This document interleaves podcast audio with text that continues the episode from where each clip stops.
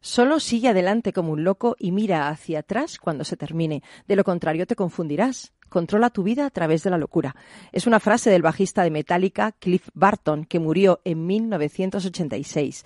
Quedó aplastado por el camión de la gira cuando volcó en una carretera camino de Copenhague. Su muerte estuvo marcada por el destino. Esa noche, poco antes del accidente, ganó a las cartas el puesto en el que dormiría en el camión. Era la mejor litera, la cama de Kirk Hammett.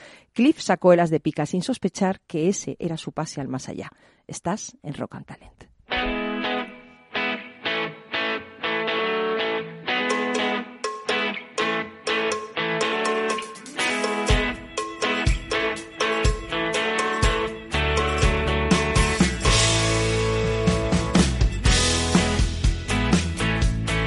En Capital Radio, Rock and Talent, con Paloma Orozco.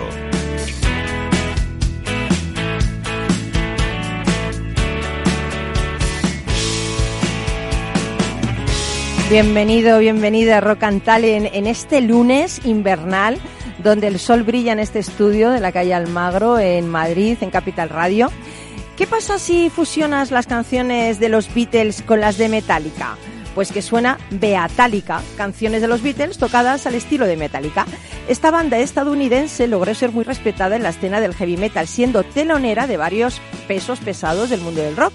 Todo fue bien hasta 2005, cuando la empresa Sony, que tiene los derechos de autor de todas las canciones de los Beatles, les anunció que debían cesar su página web donde los fans podían descargarse de forma gratuita la música de la banda, debido evidente a que incurrían en un delito de derechos de autor. Pero la banda no sabía que uno de sus fans era Lars Ulrich, baterista de Metallica, quien se ofreció a proporcionar a Beatálica apoyo legal para salvarlos de una demanda millonaria. Después de varias reuniones con los gerentes de Sony, Ulrich y los integrantes de la banda lograron un acuerdo con la casa discográfica junto a Oblio Records para grabar un álbum que fue todo un éxito. Bueno, si es que yo digo siempre que hay que tener amigos hasta el infierno. Ahí hay que tener amigos. Aquí estamos, Beatálica.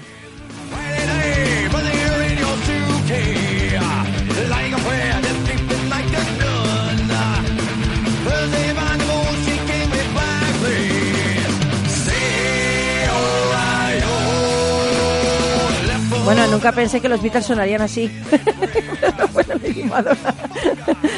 bueno, hoy en Rock and Talent hablaremos de publicidad influencer y lo haremos con José Antonio Alguacil, que es uno de los mayores exponentes en el ámbito de la publicidad en España y CEO en Illusion Labs. ¿Qué tal, José Antonio? Buenos, días. ¿Cómo te has quedado con Beatálica, eh? Me he quedado alucinado, lo mejor que he visto. Me ha encantado, no los conocía. Bueno, visto no, has oído, lo mejor que has oído. Tienes razón, lo he escuchado, lo he escuchado. bueno, luego vamos a hablarnos de todo esto, ¿no? Influencer, publicidad, eh, bueno, ya veremos a ver, ¿no? Vamos a ver. Bueno, y vamos a convertir el trabajo que tienes en el trabajo que quieres con Carlos Pucha Gibela de booksideasblog.com, que hoy nos va a acercar las claves de cómo hacerlo en el libro Hop Crafting, su libro de Belén Varela, ¿no? Carlos, ¿qué tal? Buenos días. Buenos días. Pero quítate la bufanda ya, por Dios, que estamos aquí a 28 grados. En estamos congelados. ¿Qué, ¿eh? haces ahí aquí? ¿Qué, haces aquí con la bufanda? Congelados quítate, ahí quítate fuera. el gorro, anda, la bufanda y todo, por Dios. Así no se puede hacer un programa de radio. Luego nos vas a contar cómo convertir el trabajo que tenemos en el que queremos. Exactamente. Y esto es válido para cualquier persona, tanto la que tiene un trabajo por cuenta ajena como el que tiene un- su propia empresa. Genial. O sea que job, cra- job crafting de Belén Varela. Vale, genial. Y luego acabaremos con esos juegos de miradas, pero no nos vamos a enamorar, eh, cuidado, juegos de miradas diferentes. Con César Espinel, que es experto en mitología comparada y simbología y además es guía del Museo del Prado. Y hoy nos propone ese juego interesante, pensar en las miradas que tenemos y que tienen las personas que nos rodean, ¿no? Efectivamente. A ver, míranos. Sí. ¿Qué mirada tienes? ¿La cu- cuádruple? La... sí, es interesante. Vamos a hacer un recorrido desde la mirada nula, la ceguera, hasta la mirada múltiple. Madre mía, ¿y cuál curioso. tendré yo? Yo seguro que la ceguera. Pues eso es el ejercicio que luego tenemos que hacer cada uno, claro. Ah, vale, vale, estoy deseando, estoy deseando empezar y Félix, el duende, está ahí a los mandos de la nave eh, y la primera canción nos va a poner, a ver, a ver, me voy a concentrar, a ver si consigo ver en su mente, va a ser, ostras, quiero ser una estrella de Fito y Fitipaldi, ¿sí?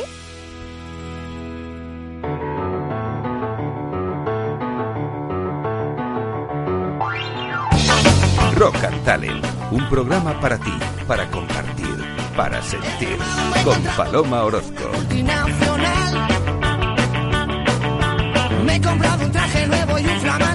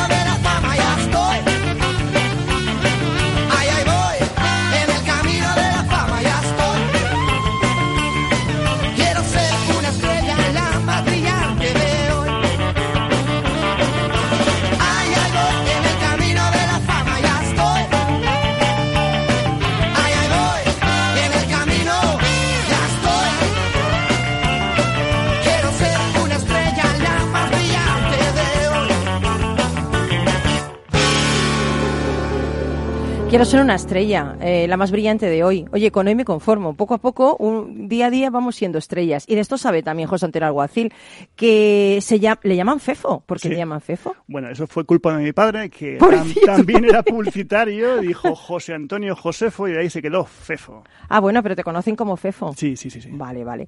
Oye, uno de los mayores exponentes en el ámbito de la publicidad en España, CEO in Illusion Labs, que es una empresa pionera en la creación de contenidos 2.0 y publicidad interactiva en salud.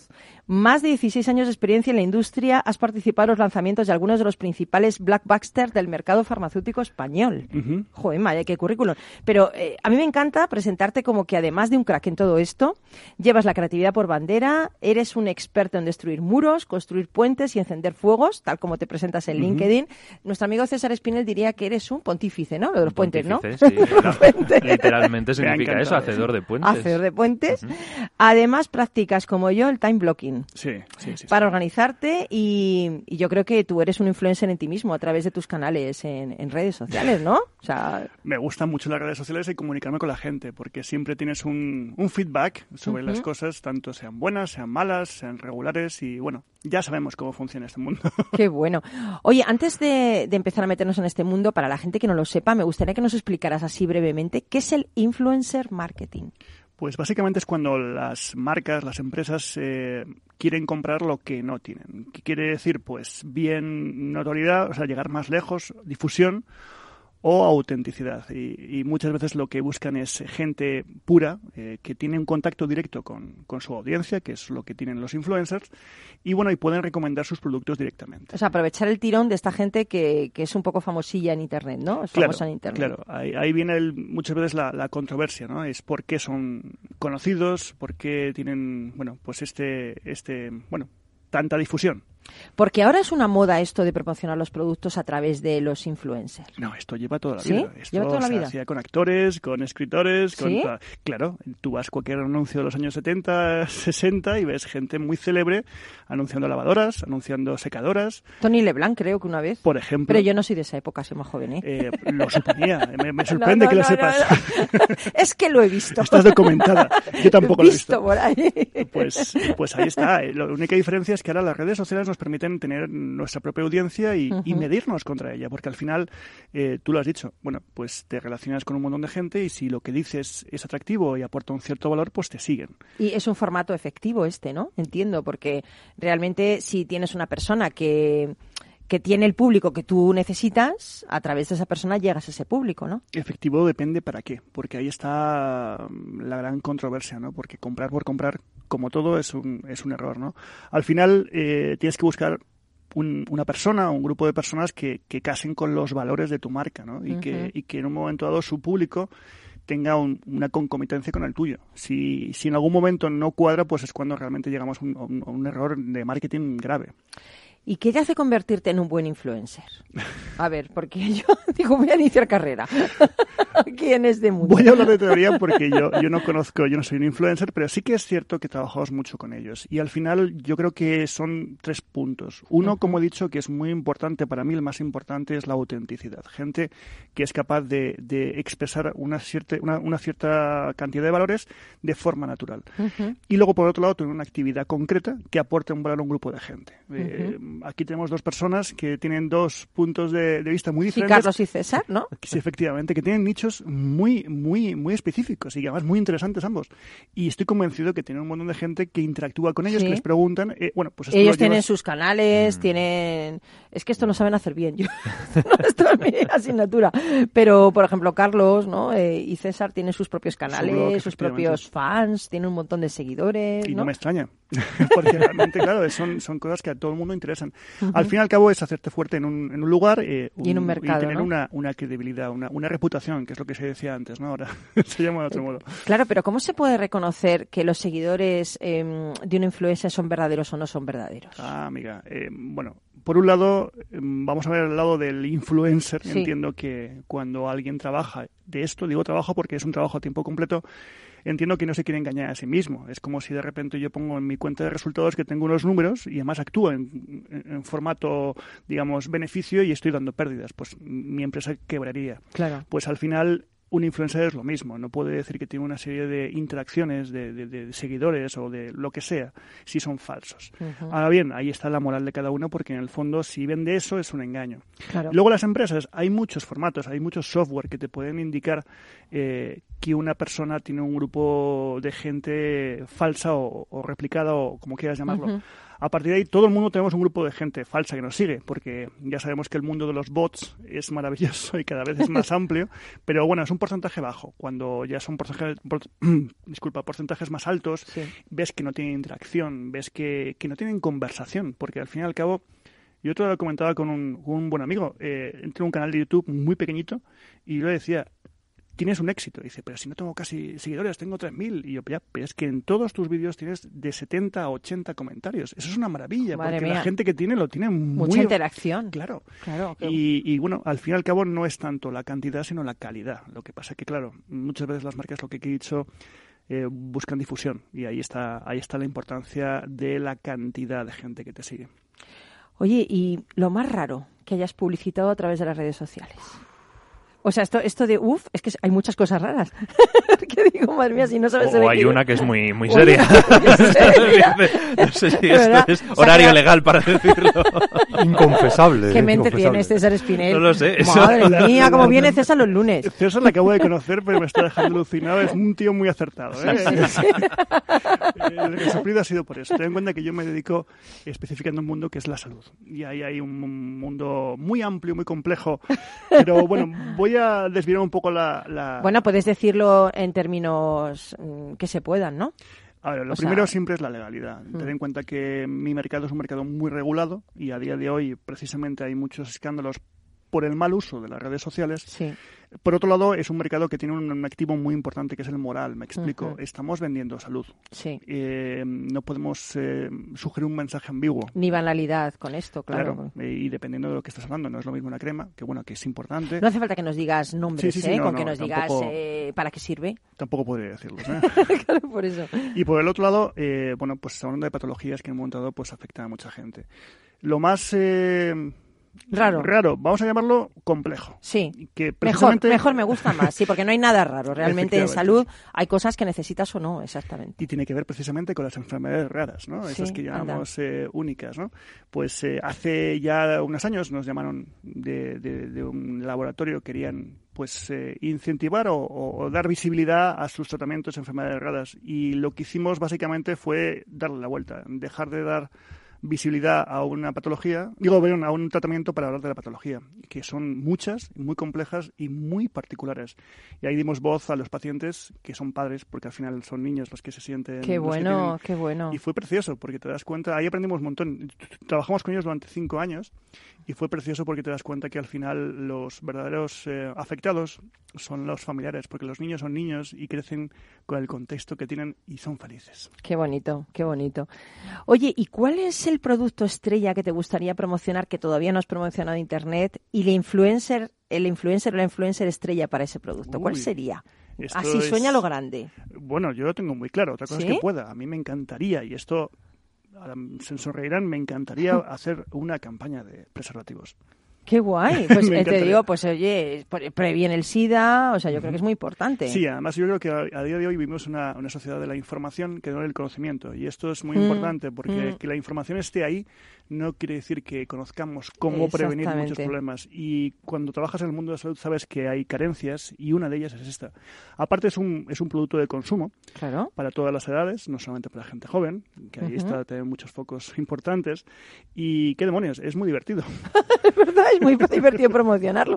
¿Y, te- y ya tienes la influencer o el influencer así en la cabeza? Uf, eh, no, pero fíjate, yo personalmente me iría a gente...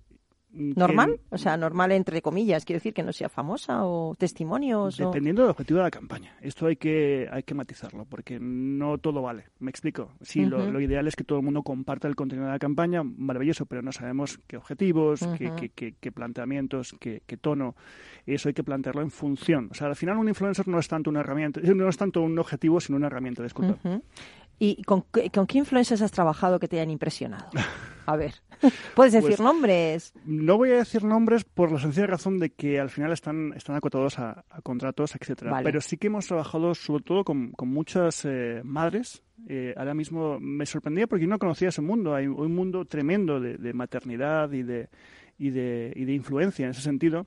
Y tiene sentido. Yo he sido padre hace cuatro años y es un mundo que te, te abre, bueno, es desconocido, al final es experiencia. Pero bueno, que alguien te guíe, que alguien te diga, es muy útil. Y bueno, no sabía que existía ese mundo y, y hay, y hay verdaderos luchas de poder. Madre por, mía. por- por ese nicho de mercado. Es brutal. Madre ¿eh? mía. Y bueno, y las, hay muchas marcas que lógicamente se pegan por ese grupo de, de, de personas. Yo, yo tengo una curiosidad. Hablas de que no, no hay contratos que te impiden mencionar los nombres de los influencers, pero si yo fuera influencer estaría encantado de que me mencionaras. ¿Cuál, cuál es el Pero problema? La marca. Ah, bueno, la marca ya, Está pero el influencer asociada a un sí lo puedes, contrato, el influencer sí lo puedes mencionar, ¿no? El influencer puede mencionar. Pero no en relación con la marca. Claro, efectivamente. Ah, bien, bien, bien. Vale. Vale. ¿Tú qué quieres? ¿Ser influencer con él o qué? Bueno, eh, Está aquí abierto aquí al estoy tema. abierto, por Lo que hay que hacer Sería estupendo poder trabajar con él, ¿eh? Yo hay una cosa de, de Fefo que me gusta, que compartimos, el tema de abandonar una multinacional y dedicarte a hacer esta empresa. ¿Cómo fue eso? Pues eh, a- no fue tan épico, fue más bien una falta de opción. Yo provenía de una empresa familiar eh, donde, bueno, pues aprendí todo de mi padre. Eh, mi padre era publicitario, de la segunda, eh, creo, promoción que hubo ¿Tu, en tu publicidad. padre está, está contigo? O sea, ¿vive todavía? Vive todavía, está jubilado hace muchos años. Vale, De mándale, hecho, porque mira, tiene la culpa de tu nombre, tiene la culpa de que te montado Mi una empresa. Tu padre es el verdadero influencer, Jolín. Mi padre totalmente, y además es un tipo muy activo en todos sitios. Claro. Pues, ¿Cómo se llama tu padre? Pepe. Pepe, qué grande eres, tío. Mira qué, qué hijo te ha salido. y, y qué padre tengo yo, que no me lo merezco.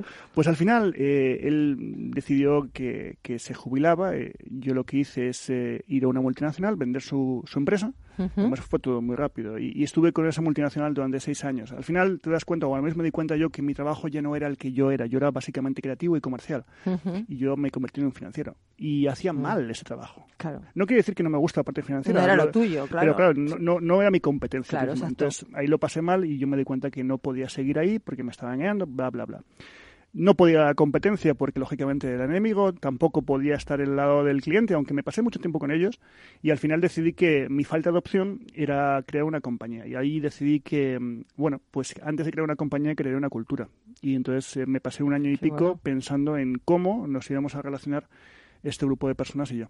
Y cómo nos relacionaríamos con el cliente. Y, Y, y salió Illusion Labs. y salió Illusion Labs, que ya llevamos 10 años ahí dando Diez años, Ujú. madre mía, de todo esto. Sí, sí, sí. Bueno, y luego ha salido otra compañía que es CIS, muy divertido todo. Madre mía. ¿Y qué recomendarías a la gente que está al otro lado y que está, que voy- doy el salto, no doy el salto? ¿Qué, qué les dirías? Uf, es que eso es muy personal, porque, mm, a ver, lo, lo más habitual, lo que todo el mundo quiere escuchar es dar el salto. Y al final dar el salto, quien lo haya dado, y, y creo que aquí hay gente con experiencia, es muy complejo y muy solitario. Mm, Sí. Y, y cuando lo digo complejo es... Y una nunca sabes si te equivocas, no te equivocas. No, siempre, te equivocas siempre. Hay que decir que la equivocación mínima, o al menos mi, mi experiencia. Y al final y al cabo hay un peso financiero importante. Entonces, bueno, yo personalmente me, me apoyé en gente que, que cubría una parte que yo no cubría. Evidentemente invertí. Mm. Y bueno, y ahí eh, poco a poco aprendo de los errores, porque claro, no hay un formato. Y mira que te me he hecho MBAs, máster, me da igual. No aprendí nada, aprendí en la calle. Claro, exactamente. Además me gusta una cosa que dices mucho, que lo repites en redes, el tema de, de los errores. Que de los, los errores hay que equivocarse. Porque desde el error se aprende y hay que equivocarse muchas veces, dices. Y yo, yo comparto eso, esa opinión de que hay que equivocarse muchas veces, ¿no? Claro, y, y ya no solamente aprender de ellos, sino que no te coaccionen. Al fin y al cabo, un error muchas veces se dice, "Oye, que hay que aprender de ellos, hay que... Eso es muy fácil de decir y muy, muy complejo, porque un error no deja de ser un golpe, y un golpe Duro te, a veces, te echa ¿eh? para atrás, Claro. durísimos. Y al final tienes que tener claro cuál es tu objetivo. Si en un momento dado ese, ese golpe es un paso mal dado, no te tiene que distanciar de tu objetivo. Yo soy muy cabezón, yo soy muy persistente. Y precisamente ahí está la razón de tantas leches. Y no lo digo mal, lo digo muy Sí. contento de lo que falta. ¿eh? Eh, nos queda un minutito para irnos a Publi, pero me gustaría decir que tienes un blog maravilloso. He leído una entrada que me ha encantado que se llama Similares, donde dices que todos somos iguales a otras personas, Sí. que quitemos ya el tema de que somos especiales dentro de lo que está diciendo, que sí es verdad, cada uno es diferente, pero realmente nos parecemos mucho entre nosotros, ¿no? Deberíamos ayudarnos más porque realmente somos uno. Y me gusta mucho cómo escribes, ¿eh? José, Antonio Fefo. Creo que ahí tienes ahí un filón también, ¿eh? Pues la verdad es que un montón. Bueno, parte de mi trabajo de escribir, pero Por eso, pero ahí, no sé, que me ha gustado mucho. pues tienes que visitar mi eh, canal YouTube, que es eh, ahí- ¿Cuál es? ¿Cuál es? Fefoblog. Y ahí eso está, es muy divertido. ¿Sí? Es muy divertido. Guay, pues lo haremos, lo haremos. bueno, ahora lo que vamos a hacer es despedirte, pero no te vayas, que todavía nos queda mucho programa hasta el final. Y nos vamos un ratito a Publi y enseguida volvemos. No te vayas.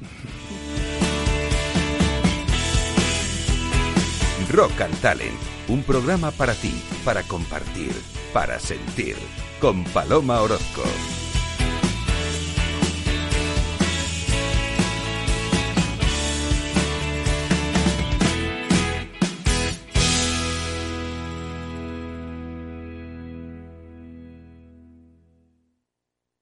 Cuando comenzábamos, en el año 95, no imaginábamos que 20 años después más de 100.000 personas utilizarían nuestras herramientas de inversión. En cada nuevo reto que emprendemos ponemos lo mejor de nosotros mismos. En VisualChart queremos avanzar y por eso hemos lanzado nuestra propia agencia de valores, Esfera Capital. Esfera Capital, un broker de inversores para inversores. Si quiere conocer nuestro trabajo, visítenos en esferacapital.es. Si te gusta la cocina gallega de siempre, en el Mesón Gallego 1 y el Mesón Gallego 2 encontrarás los mejores pescados y mariscos de las costas junto a recetas de la Galicia interior, además de las carnes de Sanabria y los mejores embutidos de Zamora y nuestra terraza. Te esperamos en la calle Muller 35, teléfono 91 579 3623 y en la Plaza de la Remonta 13, teléfono 91 579 0769. Una recomendación del programa gastronómico Mesa y Descanso. Gráficas Naciones. Más de 50 años de experiencia en el sector de las artes gráficas. Apostamos por la última tecnología tanto en impresión offset como en digital y gran formato. Realizamos todo tipo de impresión. Tarjetas de visita, folletos, libros, vinilos, decoración y montaje de stands. Más información en el 91 629 2145 o en gráficasnaciones.es.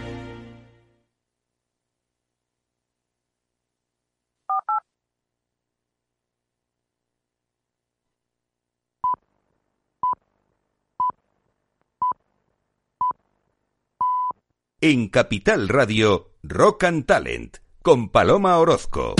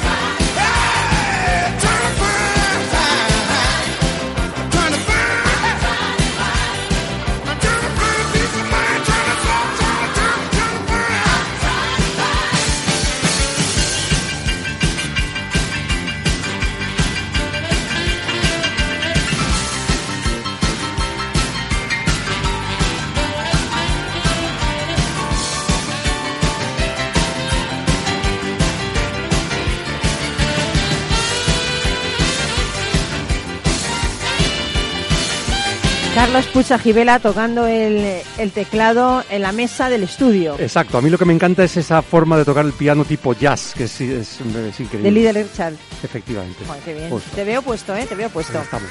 Oye, eh, Carlos Puch, de bookideasblog.com. Hoy nos traes un libro increíble que es Hopcrafting, convierte el trabajo que tienes en el trabajo que quieres de Belén Varela. Eh, antes de nada me gustaría decirte que me encanta la autora. Sí. Me encanta la autora porque porque es impulsora de un movimiento en el que creo, el movimiento FED, Felicidad en el Trabajo. Sí, Exacto. señor. Sí, señor. Y este movimiento precisamente Me ataca uno de los grandes plagas, yo creo que del siglo XXI, que es que mucha gente, por desgracia, no es feliz en su trabajo, a pesar de que dedica muchísimas horas a estar haciendo pues lo que hace, ¿no? Qué triste. Y bueno, pues este libro y el movimiento que impulsa Belén, Belén Varela, eh, precisamente lo que pretende es eso, que seamos capaces de convertir el trabajo que tenemos, no necesariamente cambiarlo, sino el que tenemos en el que queremos o en el que podemos ser felices. Y ¿no? eso es la metodología de Hopcrafting, Eh, ¿no? job, job crafting. Ah, sí. job crafting. Sí. A ver. Es, una, es un término que viene de Estados Unidos y realmente consiste en, de una forma artesanal, Ujú. como dar esa, esos martillazos en el buen sentido que nos permiten hacer que el trabajo que tenemos se convierta en algo que realmente amamos y que realmente a- apreciamos. ¿no? Y lo que dice Belén es que la- el bienestar en el trabajo eh, depende fundamentalmente de tres factores. El ambiente, que ahí normalmente no podemos hacer mucho, pero es lo que nos rodea, ¿no? Eh, la predisposición, que ahí sí podemos hacer mucho, es decir, la actitud que tenemos frente a lo que nos sucede, ¿no? Eh, no es tan importante lo que nos sucede, sino cómo reaccionamos a lo que nos sucede. Y luego el comportamiento, es decir, nosotros qué hacemos, ¿eh? Eh, qué somos capaces de aprovechar de nuestras fortalezas y cómo podemos eh, realmente disfrutar en el trabajo, ¿no? Y bueno, pues la verdad es que en el libro vienen una serie de, de- de técnicas o de consejos que nos permiten eh, avanzar ¿no? en, ese, en, ese, en ese camino. Ella hace una metáfora y dice que el trabajo, el entorno, es como el vaso. em, las naranjas son nuestras cualidades, son lo que nosotros sabemos hacer, y luego el resultado es el zumo. Entonces se trata que en el trabajo tengamos el- la mayor cantidad de zumo y de mayor calidad que podamos. Y eso es lo que determinaría nuestra felicidad. Mm, qué Entonces, bueno. con estas técnicas somos capaces de adaptar el vaso a lo que realmente eh, necesitamos. Porque claro, si el vaso es muy pequeño, el zumo se desborda. Pero si el vaso es muy grande, el zumo queda ahí que prácticamente ni se le ve. y, tan malo es una cosa como la otra, ¿no? Eh, luego están las naranjas, que somos nosotros, nuestras cualidades, que tenemos que hacer que brillen, que realmente las podamos potenciar en, en todo aquello lo- en lo que hacemos. Y luego, por supuesto, el resultado es el zumo. Y el Bueno. zumo es tanto para nosotros como para los que nos rodean, ¿no? Eh, aquí nos hace, nos hace una serie de reflexiones y de, y de, y de técnicas, ya os, de- ya os decía que hay 15, hasta 15, y por ejemplo, una pregunta que hace es, ¿eres de quienes se levantan de la cama de un salto y silban mientras preparan el desayuno? ¿O por el contrario, sientes que el despertador es una tortura, tu cuerpo no responde hasta bien No, entrada la no, mañana y el desayuno es una misión imposible? No, no, no. Pero todos conocemos, tanto nosotros mismos como otras personas, que les pasa esto. Sí, sí, Eh, sí, sí. Exactamente. ¿Esto qué significa? Que cada persona tiene sus ritmos y tenemos Sí. que conocerlos. Ah. Y realmente hay personas que se despiertan con mucha energía y otras que no. Eh, y bueno, pues eh, ella lo que sugiere es un ejercicio en el cual vayamos apuntando eh, durante un día o durante una semana, a lo largo de las horas del día, cómo nos sentimos. E incluso sugiere aquí una, aquí una escala. La, la- la escala 1 sería no estoy para nadie, la 2 voy tirando y la 3 me como el mundo. Entonces, que cada hora digamos no estoy para nadie, voy tirando o me como el mundo. Pero cuando estás en Me como el mundo siempre, eso también es malo, ¿no? Hombre, me como el mundo en el buen sentido. en el Pero eso sentido es malo que- estar siempre Me como el mundo. No sé, es malo. Es, sobre todo es prepotente. No, hombre, no, pero es para. Hombre, me como el mundo. Es una forma de hablar. Todos, Ya, ya, todos ya. sabemos a qué nos referimos, que tenemos un nivel de energía Sí, alto, alto. y somos capaces de hacer precisamente aquellas tareas más retadoras Sí, o más sí, complicadas. ¿no? Y que vayamos adaptando toda la jornada y todo lo que hacemos a lo largo del día a aquellos ritmos de cómo nos sentimos. Es absurdo intentar hacer una tarea compleja o de alto, de, digamos, de alta dificultad cuando realmente nuestro No nivel de energía, energía, está muy bajo. ¿no? exactamente. Entonces, aquellas personas que se despiertan, que necesitan tres cafés para empezar a despertarse, pues que no se pongan al principio del día pues las reuniones más difíciles, las llamadas más difíciles o, o- o las actividades que tengan que realizar más complicadas. ¿no? Ujú. Hay un segundo ejercicio que, que a ti te va a gustar mucho y es, eh, Belén dice que en, en los talleres de felicidad que ella, ella imparte, eh, pregunta a la gente que tomen un, un bolígrafo, un lápiz o, o- en un, un soporte digital y escriban todos los defectos que se les ocurren de ellos mismos. Oye, porque me va a gustar este No, no, ejercicio. te voy a decir por qué. La segunda es todas las virtudes. Sí. ¿Y qué sucede? Que las personas emplean el doble o el triple de tiempo en escribir los defectos que las virtudes. Hmm. ¿Esto qué significa? Cierto. Que tenemos un foco dema- demasiado excesivo en aquello que hacemos Sí. mal y siempre nos están bombardeando con mira lo que tienes, lo que, hace- lo- lo que haces mal para poder mejorarlo, para identificar, etcétera. Y realmente no nos estamos apalancando en nuestras fortalezas, que al final es lo que mejor hacemos. Viva la inteligencia apreciativa. Claro. El tema de hacer de lo que eres bueno más. Por en vez de eso. fijarte tanto, ¿no? Por eso es- o sea, sabía que te iba a gustar. Es que tú, sé que tú, que tú compartes esa idea Sí. y que realmente, bueno, pues es un resultado sorprendente. O sea, la gente escribe dos folios sobre aquello que mm, Sí, quiere mejorar y que no le gusta de sí mismo y en cambio tres o cuatro cosas de lo que sí. Tiene que ver también con el, el diario de agradecimiento. Ella Mm, propone que bueno. todos los días, eh, bueno, pues escribas al final del día, si puede ser, o al principio del día, aquello de lo que te sientes agradecido. Y eso hace que el día se convierta en algo muy distinto y que realmente puedas abordar cualquier jornada eh, agradeciendo ¿no? Eh, las cosas. Y una última herramienta que, que voy a comentar, aunque hay 15, ya os digo, aquí Sí, el libro sí, es muy sí, interesante para ello, es el, el diario de quejas. Es decir, apunta todos los días cuántas veces te quejas. Uf. Pues, por ejemplo, vas en el coche y dices, este que se me ha cruzado, menudo tal, y no digo el taco porque... ¿eh? Bueno, pues en lugar de decir eso, intenta mm, que, que no quejarte, decir, oye, pues mira, ha pasado esto... Es que tú no prisa, sabes lo que- por qué claro, esa tendrá persona lo prisa, ha tendrá hecho. algún problema, pues mira, Claro. le dejo pasar y ya está, que tampoco se hunde el mundo, Claro, ¿no? es que tampoco sabes lo que te digo, lo que esa persona le pasa, ¿no? Claro. Entonces, ¿por qué juzgas sin saber lo que le pasa a esa persona? Efectivamente, Lo pero mismo tiene somos- que ir a un hospital, lo mismo tiene, no sé. Somos muy dados a ello. Yo cuando leí este libro, este es uno de los ejercicios que hice y me quedé sorprendido porque apunté un día cuántas veces me quejaba, entendiendo por quejarme cualquier Sí, expresión sí, de, queja, queja. de- de sentirte molesto De, frente "Uf, a algo no que te qué, pasa. tal. Exacto. Y me salieron 83 ¿Tú? en un día. ¿Tú? Madre mía. Evidentemente, eh, el ejercicio que propone es que vayas reduciendo, que seas mía. consciente y que los vayas reduciendo. Y cuanto más los reduzcas, más feliz serás. Ya, ya, ya. ¿Eh? Pero incluso, aunque te pase lo mismo, ¿eh? simplemente es tu actitud. Es cambiar tu realidad. Justo. Cambias tu, tu realidad y eres capaz de adaptarlo. Por lo tanto, haciendo este tipo de cosas, somos capaces incluso de, de- de- de cambiar el contexto que nos rodea, de cambiar nuestra predisposición y nuestro comportamiento. Y de esa forma, el jugo que obtenemos del tiempo que nos pasamos trabajando, pues es mucho más satisfactorio para todos, para ti y para los demás. Porque además te conviertes en una persona más atractiva para los, para los demás. Sí. Porque a quién le gusta estar eh, al lado de alguien que se está quejando todo el día, ¿no? Oh, madre mía. Pues eso no es agradable para nadie. Pero no nos damos cuenta. Además, la gente se queja y no hace nada. Joder, exacto. te quejas, pues cambia eso. No sigas quejándote ahí eternamente. Eh, eh, eso viene al hilo de- del trabajo. La insatisfacción en el trabajo muchas veces lo que hace es que la gente se apalanca ahí y ya parece que vive cómodamente en su queja, en su papel de víctima. Sí. Cuando realmente ellos pueden hacer cosas no solo cambiando de trabajo, que es, digamos, lo más extremo, lo más radical. Antes estábamos hablando de las personas que no todo el mundo está preparado para emprender o para dar Sí, ese salto. sí. Muchas veces ni es el momento, ni es la oportunidad, ni es la personalidad. O, o no tiene por qué hacerlo, O no tiene por qué hacerlo, no hay no ninguna obligación. y ya está. Pero con el job crafting sí eres capaz de adaptar tu trabajo a aquellas condiciones en las que te podría producir mayor satisfacción. Claro, qué bien. Pues yo voy a añadir otra. A ver. Nueva mía, Paloma. Cuéntame. Yo creo que este mundo, esta experiencia terrenal que estamos viviendo, es única para cada persona. Cada persona puede hacer de su vida lo que quiera. Entonces, para mí, el levantarte por la mañana ya es un milagro. El hecho de que te den un día más. Y el ejercicio es, piensa en que si te fueras mañana, ¿qué harías hoy? Lo que decía Steve Jobs. Piensa realmente si... Porque nadie sabe cuándo te ir, que te puedes ir ¿no? mañana. Es que te Sí. puedes ir ahora. Entonces, mm, haz de tu vida lo que quieres ahora. No esperes a dentro de 10 años porque no sabes si te vas a morir, no sabes si vas a tener una enfermedad, no sabes si vas a ser mayor. Empieza ya a cambiarlo porque puede ser que mañana no estés, ¿no? Entonces, esa experiencia de levantarte y pensar, tengo un día más, voy a aprovecharlo, pues es- yo creo que podíamos meterla en el libro de Belén Varela. De alguna forma está metido, es, el, ¿Sí? es Ah, lo que se llama el poder de la hora, es decir, no Claro. existe ni el pasado ni el futuro, solo existe el hoy y el ahora. Y por lo tanto aprovechémoslo, ¿no? claro, y ahora vamos con otra cosa, entonces, ¿no?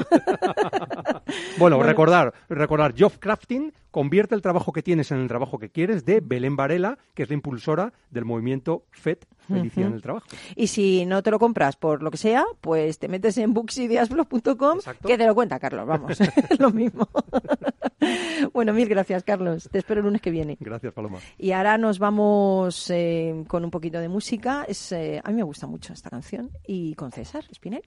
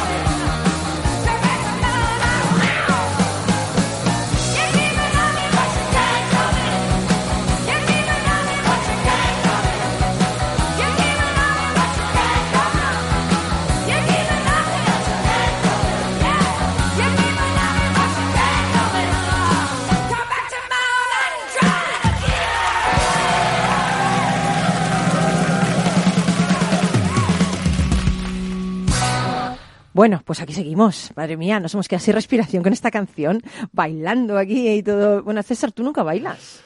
Tú te veo como no. más ahí, los, los expertos en mitología, los mitólogos y tal, sois más serios, ¿no? No sé, hay, hay de todo, ¿eh? Yo lo que pasa Pero es que yo si no. yo estoy, no, yo, yo, yo estoy entre necesitar tres cafés y comerme el mundo. Yo voy así a medio, Bueno, bueno, a medio bueno, medio camino. yo estoy en el voy tirando.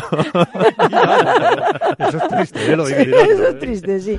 Madre mía. Bueno, pues en ese voy tirando vamos a convertirlo, me como el mundo, en esta sección Sí, tan bonita que tenemos contigo, en donde nos vas, eh, tú como experto en mitología, en simbología, nos vas a hablar de esas miradas que tenemos las personas. Eh, cuéntanos, porque nos propones ese juego interesante y yo creo que ese juego nos lo propones porque acabas de tener una clase como muy buena, ¿no? En el, en el, Esta- dentro del ciclo de pensamiento simbólico. Esta tarde, esta tarde Claro, es la clase. sí. eh, en la escuela de atención transpersonal, ¿no? Eso es. Y, y se llama el ojo como símbolo y la mirada como mito, ¿no? Así es, efectivamente. Pues que es cuéntanos. un Vamos, temazo... danos una clase aquí en directo. Es, sí, o sea, voy a intentar hacer como una pequeña introducción a lo que Muy va bien. a ser la clase esta tarde. Tampoco Genial. no tenemos más tiempo. A ver, alumnos de César, mm, lo- eh, poneros ahí en las ondas. Lo, lo- lo primero que, que hay que entender es que siempre, en todas las tradiciones sapienciales, el ojo ha sido considerado el órgano más próximo a la adquisición del conocimiento, sea por la contemplación, sea por la lectura, sea por cualquier cualquier aspecto, cualquier tipo, eh, el ojo siempre va ligado al conocimiento que a su vez entronca con la sabiduría, que esta idea de lo que comentaba Andrés Antonio de, de la diferencia entre información, conocimiento y sabiduría. ¿no? Y entonces, claro, los mitos han trabajado las distintas perspectivas, las distintas posibilidades que pueden ser respecto al ojo y respecto a la mirada. Y entonces han partido desde la ausencia total de vista, es decir, los ciegos, a la contemplación absoluta de la mirada múltiple, que lo llaman. Entonces, entre los ciegos, aunque hay muchos ejemplos en la mitología que los que pueden resultar un poquito más eh, asequibles a todo el mundo, eh, tenemos, por ejemplo, a Homero, famoso Ujú. autor de la Ilíada y la Odisea, al que, al que siempre se le presenta como un ciego. Su escultura, la escultura más famosa, ese busto que hay, aparece como un ciego, como el hombre de la mirada interior. Entonces, lo- se, se explicaba dentro de la tradición griega como que no es necesario digamos, cerrarse, entre comillas, a la luz exterior para despertar la luz interior, lo que, claro, un griego denomina la luz divina. Eh, pero claro, esa es la parte, digamos, bondadosa de la ceguera, porque luego tiene una parte también mucho más oscura y mucho más negra, que es, por ejemplo, el caso de Edipo. Edipo cuando se arranca los ojos porque descubre que ha matado a su padre y se ha acostado con su madre. Joder, ¿Mm? qué culebrón. Sí, claro, ese momento tan, tan, tan trágico, tan horrible que nos cuentan en Edipo Rey, el que cuando ha vencido a la Esfinge respondiéndole ese gran enigma de la respuesta era el hombre, ¿verdad? Cuando Edipo identifica al ser humano como algo general, se convierte en rey de Tebas, pero cuando el acertijo es encontrarse a sí mismo, cuando una plaga asola la ciudad y dice solamente se acabará la plaga cuando se descubra al asesino del antiguo rey y Edipo pone una orden de busca y captura y no sabe que al hombre al que está buscando es él mismo. Entonces cuando descubre que él es la respuesta como individuo, es incapaz de soportar ese conocimiento y por eso se arranca los ojos. Dice, yo ya no tengo nada más que saber porque he alcanzado Madre el mía. conocimiento de mí mismo, como decía el oráculo de Delfos de conócete a ti mismo, y no me gusta en absoluto lo que he encontrado. Entonces renuncio a seguir conociendo y me arranco los ojos, y no solo me arranco los ojos, sino que abandono mi trono y me voy por el mundo a vagar y nadie sabe dónde murió Edipo, ni dónde está, ni nada. Entonces, claro, esa es la parte terrible de la ceguera. Hay otra parte bonita también que nos encontramos en, en los Hechos de los Apóstoles con la historia de San Pablo. San Pablo, que es un persecutor de cristianos, cuando tiene esa famosa visión camino de Damasco. ¿verdad? Que se cae del caballo, pasa ciego tres días. Me, me encanta eso. No, curiosamente los mismos que Mm. pasa Jesús en el sepulcro, ¿no? Que pasa muerto. Claro, esa ceguera temporal es el momento de muerte de un antiguo yo y de un renacimiento posterior. Entonces, el estar ciegos, dependiendo de, de dónde lo enfoquemos, sobre todo siendo conscientes de la ceguera, que Sí. todos lo tenemos en mayor o en menor medida, podemos saber hasta qué punto somos ciegos. Porque está el dicho este, ¿no? De no hay peor ciego que el que no quiere ver, ¿no? El, cuadro de, de Bruegel de los ciegos y todo ello. Entonces, eh, todo varía mucho en función de si vamos por lo positivo o por lo negativo. Luego está la mirada única, aquellos que solamente tienen un ojo. Los cíclopes, por ejemplo. Polifemo, que son los de la mirada única cuadrangular, o sea, es decir, de- tengo un rango de acción muy determinado y de aquí no me saques. Entonces son normalmente y somos muchas veces eh, cuando vivimos una actitud de aislamiento de todo lo demás. No es concentración, porque hay otra parte de cíclopes y hay dioses tuertos como por ejemplo Odín o Horus que sí tienen esa mirada concentrada en lo que están haciendo, sino que es algo de una mente completamente cuadriculada, de yo un dogma es esto y de aquí no me saques. La, la mirada dual de los dos ojos, que es la que popularmente Tenemos. todos, y que por lo tanto mm, se basa en una visión del mundo dual, bueno, malo, noche, día, hombre, Mm, mujer, es decir, un juego de sí. opuestos, polarizado. ¿Qué pasa? Que también es del mundo material y del mundo espiritual. Hay una Mm. frase de Angelus Salesius, que es un teólogo alemán del siglo XVII, que dice que el alma tiene dos ojos. Dice, uno mira el tiempo y el otro está vuelto a la eternidad. Qué bonito. Es una frase muy buena y concibe precisamente esta idea de dual que cuando abres los ojos recibes el mundo fenomenológico, pero cuando los cierras es una visión interior, una mirada a ti mismo. Que eso encaja con la visión triple, la idea del tercer ojo, trabajada tanto por Qué los bueno. yogis orientales como por los escolásticos medievales. Y entonces los dos grupos, tanto en Oriente como en Occidente, consideran que un ojo es para el mundo material, el mundo fenomenológico, que el otro ojo es para el mundo espiritual y el tercer ojo está vinculado a las verdades trascendentes, a la intuición, a la idea de la Mm. sabiduría divina, a la hora Qué de bueno. contemplarnos a nosotros mismos y contemplar lo divino dependiendo si estamos en Oriente o en Occidente. Luego tenemos la visión cuádruple, la de los cuatro ojos, que podría ser la visión total, pero no exactamente, es el punto justo anterior a la visión total, y es la idea del equilibrio, del pensamiento, el sentimiento, la sensación y la intuición. Esos cuatro elementos que, según los antiguos, configuran al ser humano, tienen que estar en perfecta armonía para manejar la visión cuádruple.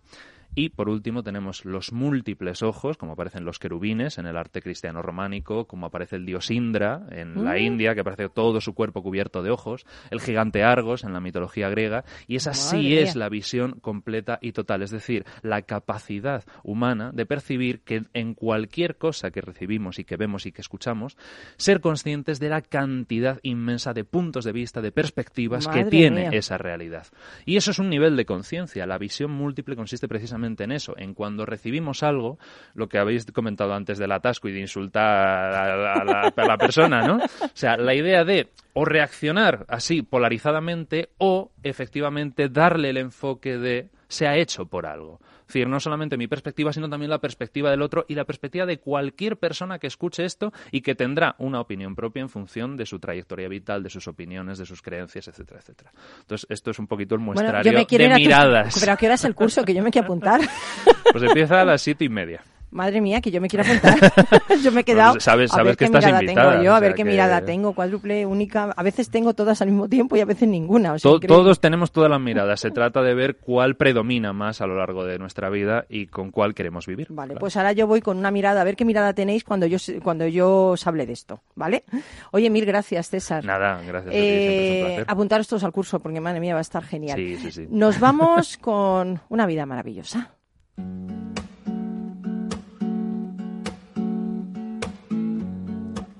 Here I go out to sea again. The sunshine fills my head.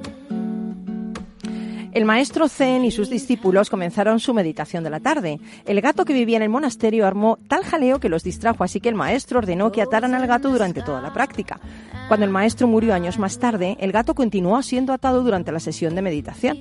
Y cuando el gato murió, otro gato fue llevado al monasterio para atarlo durante la sesión de meditación. Siglos más tarde, eruditos descendientes del maestro Zen escribieron sesudos tratados sobre la importante significación espiritual de atar un gato para la práctica de la meditación. Todos tenemos en mayor o menor medida gatos atados en nuestras vidas. ¿Cuál es el tuyo? Son las costumbres que nos dan seguridad y dejar atrás esas costumbres implica salir de nuestra zona de confort, de ese lugar en el que nos encontramos tan a gusto. Pero salir a un lugar inhóspito, donde no hay sitios seguros donde cobijarse, constituye la aventura de vivir y es lo que hace que cualquiera de nosotros se transforme en un buscador. Recuerda, amigo, amiga, fuera de tu zona de confort se halla un mundo lleno de posibilidades donde se encuentran tus sueños. Síguelos, persíguelos y alcanza todo lo que deseas.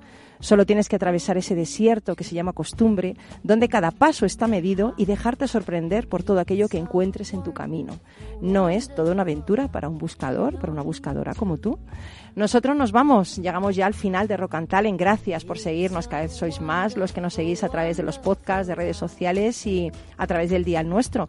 Eh, pero amenazamos con volver el próximo lunes, eh, así que si quieres nos volvemos a encontrar entonces. Mil gracias, José Antonio, eh, Fefo. Muchas gracias a ti. Gracias, eh, Carlos, amigo. Gracias a ti, Paloma. Yo estoy pensando en mi gato todavía. Vale, César, mil gracias también por gracias. mirarnos siempre bien con Mm. esas miradas que nos has dicho. Sé feliz, por favor, que nadie te arrebate ese derecho que tienes como, como ser humano de alcanzar la, la dicha en esta vida. Así que nada, nos vamos, espero que tengas una feliz semana y nos vemos el lunes que viene. Un abrazo, chao.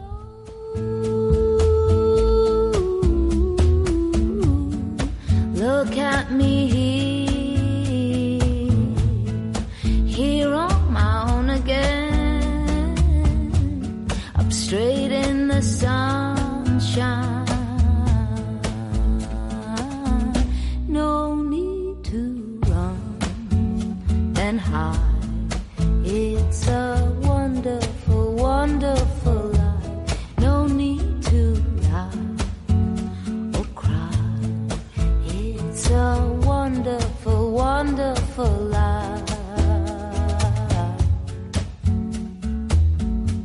It's a wonderful life. It's a wonderful life. It's a wonderful life.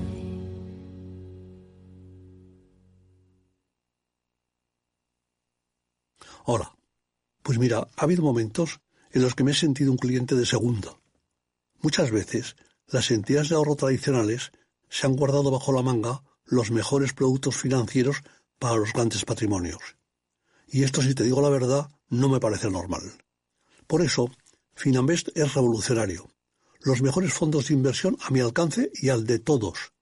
Porque te da más rentabilidad por tus ahorros gracias a sus bajas comisiones. Porque no tiene letra pequeña. Porque no se guardan ases en la manga. Lo normal. Entra en finanvest.com y descubre que lo normal es extraordinario. Lo normal es Finanvest. Ya no estamos en la era de la información, estamos en la era de la gestión de los datos y de la inteligencia artificial. El tratamiento inteligente de estos datos proporciona un valor enorme a las empresas en sus procesos de negocio. En Piper Lab ayudamos a nuestros clientes a tomar decisiones de negocio basadas en datos. Escúchanos todos los lunes a las 10 y media de la mañana en el espacio de Big Data de Capital, la Bolsa y la Vida. Tu radio en Madrid 105.7, Capital Radio. Memorízalo en tu coche. Seguro que no te apetece coger el coche, pero lo que sí te apetece es un buen cocido maragato, cecina y otros muchos productos de Astorga, ¿verdad? Pues ya lo sabes, la auténtica cocina astorgana solo la encontrarás en el Astorgano y sin necesidad de coger el coche. Ven a visitarnos y lo comprobarás. Todos nuestros clientes repiten y seguro que tú también lo harás. Reserva en el 91 579 6261 o en calle Pensamiento 25. El Astorgano, la auténtica experiencia maragata. Imagina un espacio de radio sin contertulios políticos, sin cuñados que opinen a un tiempo sobre el Betis, el Suajili antiguo y la independencia de Mocejón. Exit, pues la misma palabra te lo dice, significa éxito. Un programa no sobre política, sino sobre la vida, sobre gente ejemplar, sobre héroes. Cuando me dicen que para mí era imposible, yo les digo, lo quiero intentar. Como Dani, 10 años paralítico cerebral, ha conseguido caminar cada día, Dani suda sangre y esfuerzo. Ya lo dijo Antonio González Calderón, la radio es la vida que suena. De lunes a jueves a las 8 de la tarde, aquí somos así, con Rafael Cerro en Capital Radio. Disfruta de la mejor cocina gallega en Montes de Galicia. Todo un clásico moderno en el barrio de Salamanca. Disfruta de la variada dieta atlántica, de las mejores carnes y pescados tratados con respeto y transparencia y regados con una de las mejores bodegas de la zona. En grupo, en familia o en pareja, Montes de Galicia te ofrece el espacio perfecto en cada ocasión. Para personas inquietas, Capital Radio.